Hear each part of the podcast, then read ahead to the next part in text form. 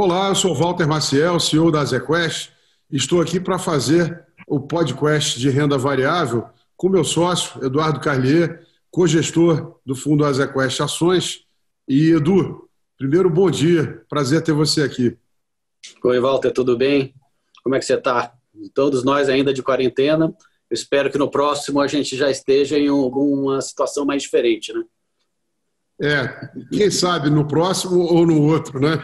Tomar um pouco de cuidado agora, como a gente tem feito, vale a pena. Mas, Edu, é, eu acho que o que a gente tem que dividir aqui um pouquinho com quem está nos assistindo, quem está vendo esse podcast, foi realmente a surpresa, né? Com a performance espetacular dos mercados todos, né? Mas especialmente o mercado de renda variável no mês de maio. Quem diria há dois, três meses atrás que a gente estaria tão rapidamente de volta a 90 mil pontos no Bovespa, né? Ah, é uma surpresa, eu acho, né? Pela, pela narrativa do mercado, né? Eu acho que é muito comum, Walter, e é isso a gente tem algumas experiências disso no passado, né? Essa crise foi diferente, ela com foco de saúde, a capacidade de análise disso foi desafiadora, mas o comportamento de crise dos mercados ele está sendo semelhante, né? Acho que uh, do, do, momento de pior performance do mercado para agora, a gente está falando de uma reversão incrível, né? no mínimo uh, um feito, dado o, o modo mais, uh, mais noturno que a gente estava discutindo nos últimos calls. Né? eu acho que tem alguns motivos para isso. a gente, para fazer uma análise desse período todo, para o que aconteceu no Brasil e lá fora, a gente ainda vai ter que ver a saída total da pandemia para ter todos os dados mais corretos para fazer um, um, uma análise mais criteriosa. Mas eu acho que o fator de liquidez está se sobrepondo, eu acho que isso é inegável, já virou um pouco de consenso na discussão.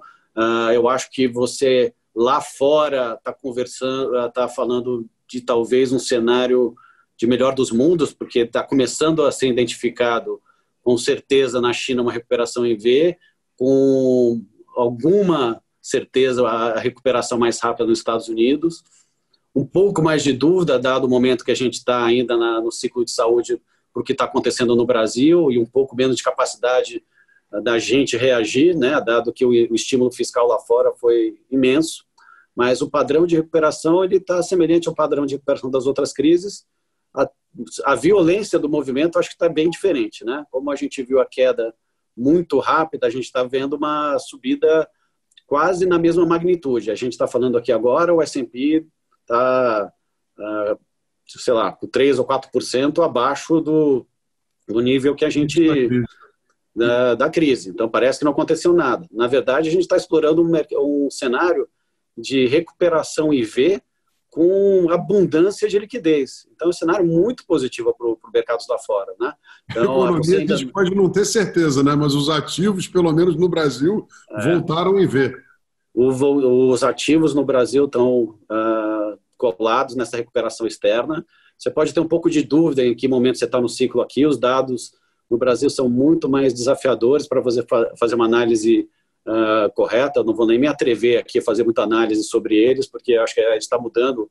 Uh, o próprio Ministério da Saúde muda o tempo inteiro, então é difícil você ter muita consistência no que você vai falar sobre pandemia, mas eu acho que uh, é correto afirmar aqui que talvez a gente vá para o mesmo caminho que a gente está vendo lá fora, com um delay um pouco maior de tempo, dado o, as condições do mercado brasileiro. Pois é, Edu, fazendo um gancho em cima do que você é, falou aí sobre a falta até de visibilidade, da gente não ter números tão consistentes. Mas é, tem algo aqui que chama atenção. Mesmo em relação aos dados de saúde, a gente percebe que tem muita tem uma heterogeneidade muito grande entre regiões do Brasil e mesmo entre classes sociais. É, tem alguma parcela da população que está um pouco mais exposta. Tem um paralelo aí interessante, né? Olhando para essa recuperação da Bolsa, até porque a Bolsa é uma foto das empresas, em média, mais fortes do país, quem tende a ser empresa mais capitalizada, em setores mais oligopolizados, vai estar mais protegido. Mas tem um perigo aí inerente, né? Não quer dizer que todas as empresas vão sair bem dessa crise, né? É, Não, você está correto nisso. Acho que esse é o desafio da análise para frente. Uh, pegando o gancho do que você comentou, né, eu acho que adiciona a complexidade de análise uh, das empresas aqui no Brasil, é um pouco dessa diferença de, do impacto da pandemia nas diferentes regiões, nas diferentes classes sociais. Né? Eu estou isolado aqui no Morumbi, uh, onde eu tenho minha casa, fica, Paraisópolis fica do lado. Né? A gente pode ter uma discussão se a gente já está mais perto ou no platô para a classe A, enquanto que a classe C você ainda tem uma progressão da doença. Então, mas a gente está no mesmo estado, né? Então, isso acho que vem contribuindo um pouco da, da confusão na mensagem quando você olha a condução da crise na prefeitura do, do, de São Paulo ou no próprio estado. As mensagens são muito importantes para você tentar estabilizar essa curva uh, com caminhos diferentes, até por classe social. Então, vão ter empresas mais ou menos impactadas nisso. Eu acho que o que a gente está vendo agora, já uh, no meio aqui do que a gente está conversando da pandemia, é alguma dessas tendências que a gente tem conversado, né, Walter?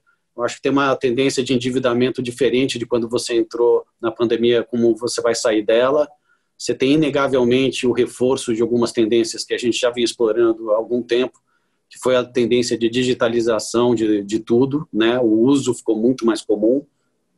Você vai ter essa grande discussão sobre efeito de mobilidade em cima de fatores de, de governança, de sustentabilidade, uh, até mesmo de, de estruturação de escritórios, de ambientes de trabalho. Eu acho que o tema de mobilidade, como você conseguir atuar em home office, vem para ficar na discussão como um todo. Isso tem algum impacto nas empresas também, que vai ter que ser medido conforme a gente vai saindo dessa, dessa crise. Você tem o impacto de reforço de antiglobalização, que a gente vinha conversando também, que era uma tendência que já vinha acontecendo com a guerra comercial entre China e Estados Unidos. Eu acho que na, essa retórica aumentou nas últimas semanas, é um negócio que a gente vai ter que vigiar de perto, uh, linkando ainda com como vai ser o desempenho para a corrida presidencial americana, que uh, o mundo pós-pandemia vai ser vai ser politizado, né, para a gente ver qual é que vai ser o, o a resultante na, na, opinião pública disso tudo. Você provavelmente vai ter um desafio fiscal pela frente. Acho que as notícias em si elas elas não são de todo ruim para o Brasil como um todo, né? Eu acho que tendo mais liquidez global, recuperação em V, tendência de venda para a China que se recuperou de uma forma mais rápida dos problemas todos, ainda é um negócio que deve beneficiar o Brasil. Uh, tem setores no Brasil que estão indo de vento em popa, assim, sem comentar só a Bolsa, mas o setor agro é um grande destaque no Brasil nesse momento. Deve uh, se beneficiar de alguma forma dessa reaceleração da, da China e da recuperação dos Estados Unidos e até mesmo da briga comercial entre eles dois. Uh, tem o setor de internet que no Brasil exponencializou na parte pior. Acho que no, no momento atual que a gente está vendo no mercado, Uh, falando um pouquinho de mercado, a gente vê um pouco de, de reversão de tendência entre o que, se, o que foi muito bem durante a pandemia para o que pode ter ficado mais barato e se vai se recuperar na reabertura. Eu acho que a gente está nesse momento de discussão das carteiras como um todo. A gente tem tido muita preocupação com a rotação setorial, eu diria, porque os movimentos estão intensos para cima e para baixo, agora a gente está numa fase de recuperação. Então, acho que a calibragem da carteira para esse, esse tipo de recuperação ela é importante. Vou dar um exemplo: o setor de e-commerce foi o grande vencedor desse ano, que a gente foi bem alocado, estava bem alocado nas carteiras. É um setor que nessa saída, dado o desempenho, ele deve ficar um pouquinho para trás. Uh, o setor de vestuário e de uh, foi completamente arrasado, porque muito de, principalmente muito dependente de venda de shopping, é um setor que a gente olhou com muito interesse durante essa fase mais cruel da pandemia e fizemos posições na carteira. Acho que nesse esse era um setor que a gente achava que a gente tinha que explorar uh, o tema de recuperação de alguma forma na nossa carteira. Uh, a gente tinha que explorar uh, o nível de preço em que os ativos estavam estressados, apesar de não ter nenhum cenário de curto prazo que indique uma recuperação muito forte.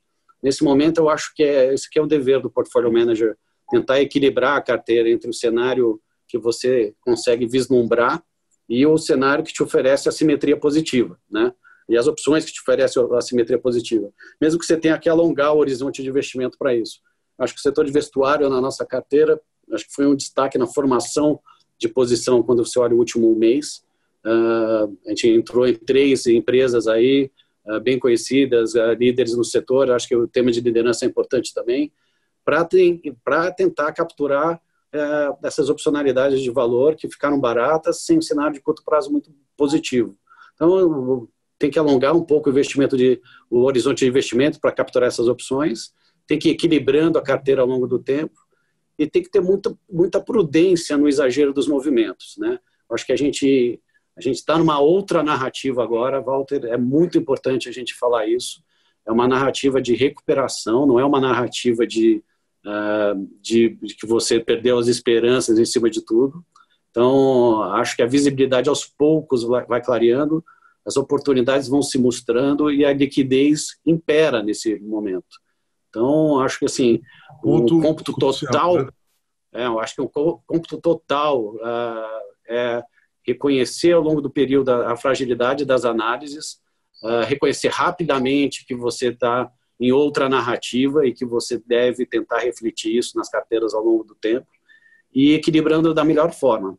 Eu acho que a prudência é sempre a melhor, uh, melhor recomendação, Walter. Mesmo uh, que, você, que a gente conseguir, consiga ou não capturar os melhores temas do momento, você tem sempre que alongar a sua visão como investidor e passar essa proposta de equilíbrio ao longo do tempo.